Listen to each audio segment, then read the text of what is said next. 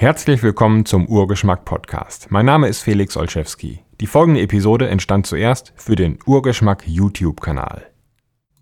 Feminismus macht fett. Ist doch klar, fängt beides mit F an. Feminismus, Fett. Und wenn man sich die Statistik anschaut, ist das eindeutig. Der Feminismus nimmt seit 50, 60 Jahren immer weiter zu und auch die Fettleibigkeit greift seit 50, 60 Jahren immer weiter um sich. Also ist es bewiesen. Das ist natürlich Quatsch. Aber es gibt einen Zusammenhang. Und ich würde sagen, der Individualismus ist das, was fett macht. Das, was auch krank macht vor allen Dingen. Individualismus greift auch immer weiter um sich und wir feiern so richtig ab, dass jeder genau sein Ding durchziehen muss und dass man nichts auf die Meinung der anderen geben soll und dass man sich um die anderen gar nicht kümmern braucht.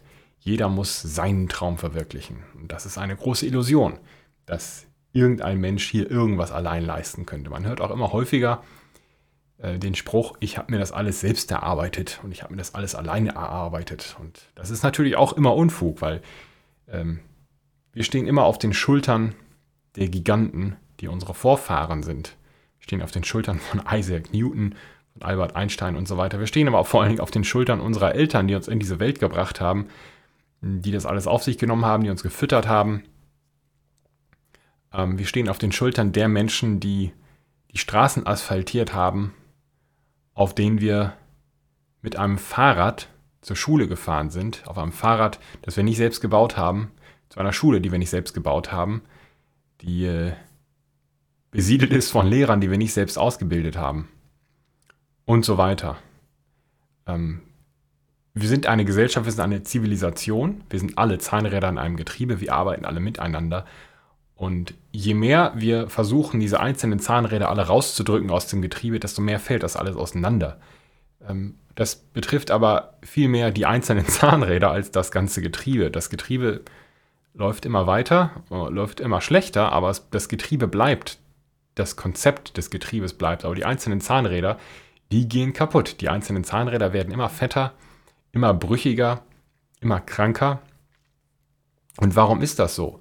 Weil der Mensch nun mal ein Rudeltier ist. Der einsame Wolf stirbt, das Rudel überlebt, hatte ich schon in einem der vorigen Videos gesagt. Je mehr wir den einzelnen Menschen ermutigen, sein Ding allein zu machen, desto schwächer wird er, weil der einzelne Mensch nun mal schwach ist. Teile und Siege heißt das Konzept schon seit mindestens 2000 Jahren. Die Römer haben so gearbeitet. Teile und Siege, das heißt, du, du teilst die Menschen in immer kleinere Gruppen, denn einzeln, allein sind sie eben schwächer. Das weiß jedes Kind. In der Gruppe kann man mehr reißen. Und dadurch schwächen wir die Familie. Ähm, so ganz konkret beobachten kann man das seit ja, 40, 50, 60 Jahren, wo es dann eben hieß, ja, 60 ist vielleicht ein bisschen weit gegriffen.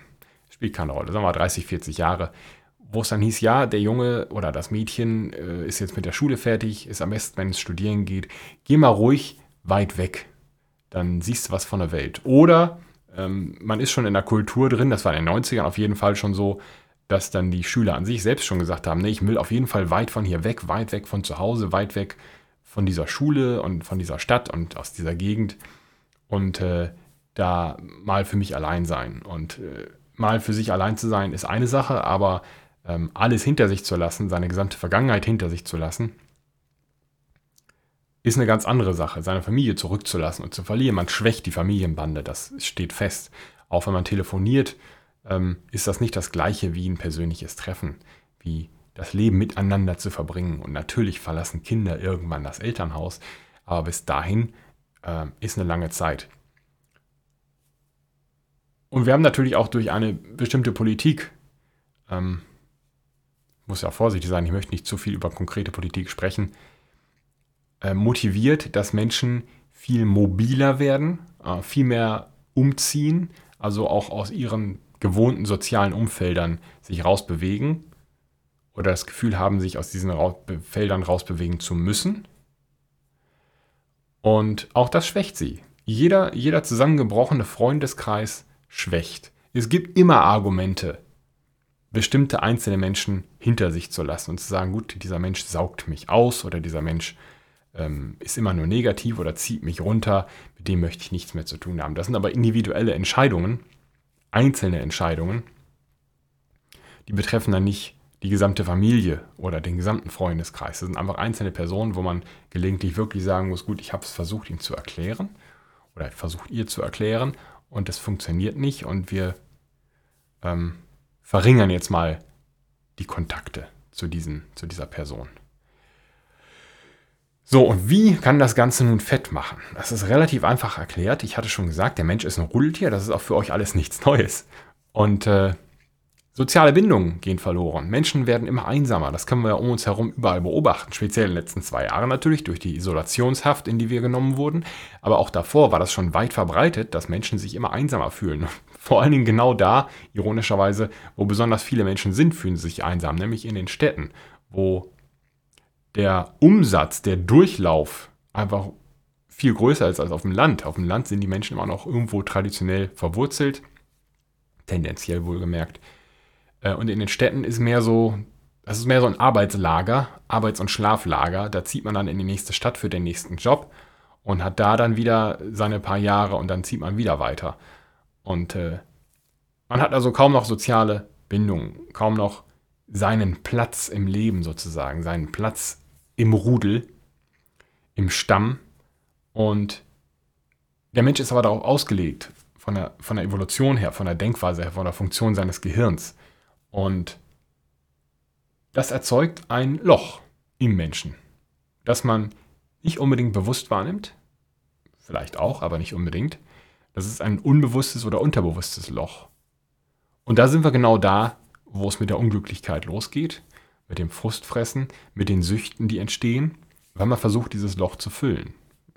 Videospiele können auch Bücher sein, äh, Filme, Netflix, den ganzen Tag irgendwas konsumieren, um sich bloß nicht damit auseinanderzusetzen, dass irgendwas fehlt, dass irgendwas nicht in Ordnung ist, was nämlich genau das ist.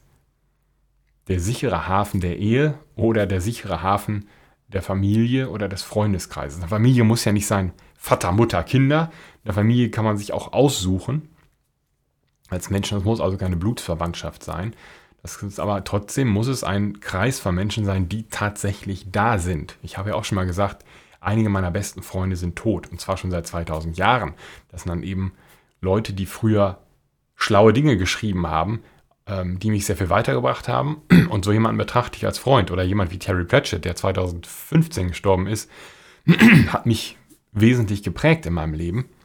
Und äh, so jemand ist dann ein Freund. Aber das ist natürlich was ganz anderes als ein echter, lebender, physikalischer Freund, der in meiner Nähe wohnt, der eine Straße weiter wohnt oder sowas, den ich regelmäßig sehen kann.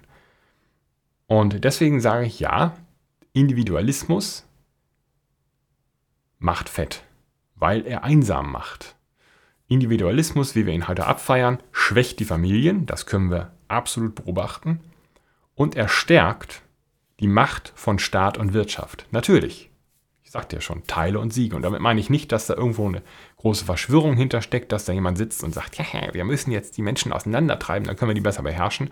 Mag sein, dass es das gibt. Ich bin sicher, dass es einige ähm, Menschen in Machtpositionen, aber auch in Nicht-Machtpositionen gibt, die genauso denken und sich genau das wünschen.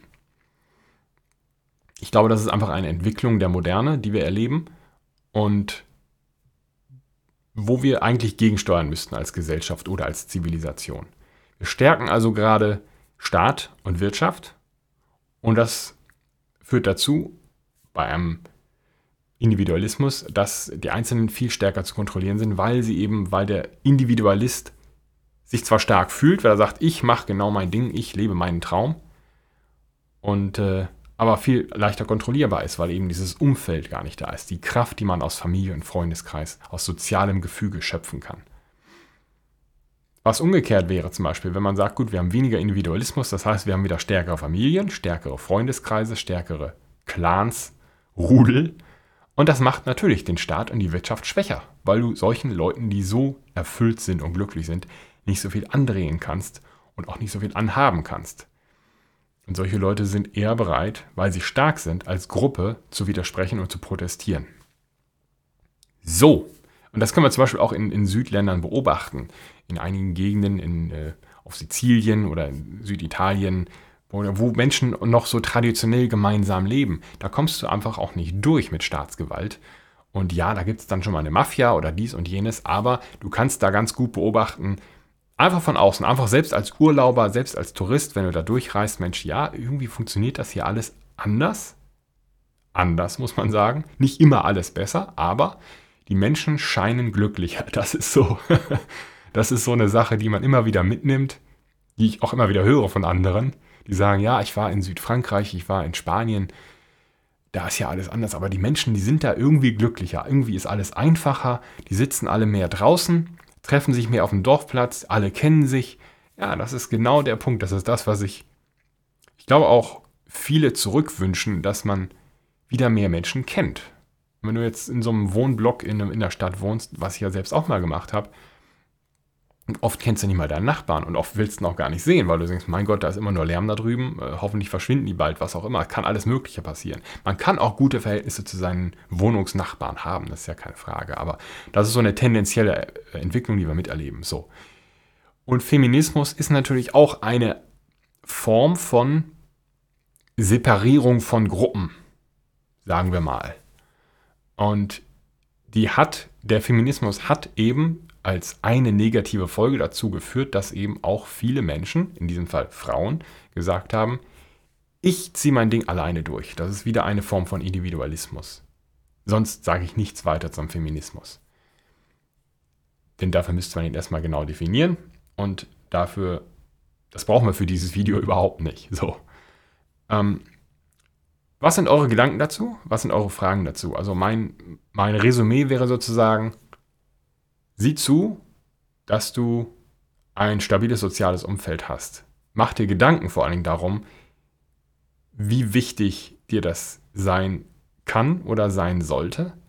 Mach dir Gedanken darum, wo du vielleicht in der Vergangenheit zu sehr gesagt hast, ich mache mein Ding, das ist mir wichtig und äh, es ist wichtig, dass ich selbst glücklich bin und ich muss ja nicht für andere leben. Und das ist natürlich auch immer eine Gratwanderung. Man, es bringt ja nichts, wenn man sein ganzes Leben lang etwas tut mit Menschen zusammen, was man nicht mag, mit Menschen zusammen, die man nicht mag. Ähm, natürlich soll das nicht passieren. Das heißt aber nicht, dass man einfach alles wegwirft, sondern dass man versucht, einen Weg zu finden, einen Kompromiss zu finden. Und den gibt es immer. Mit den allermeisten Menschen und mit den allermeisten Berufen. Man kann also auch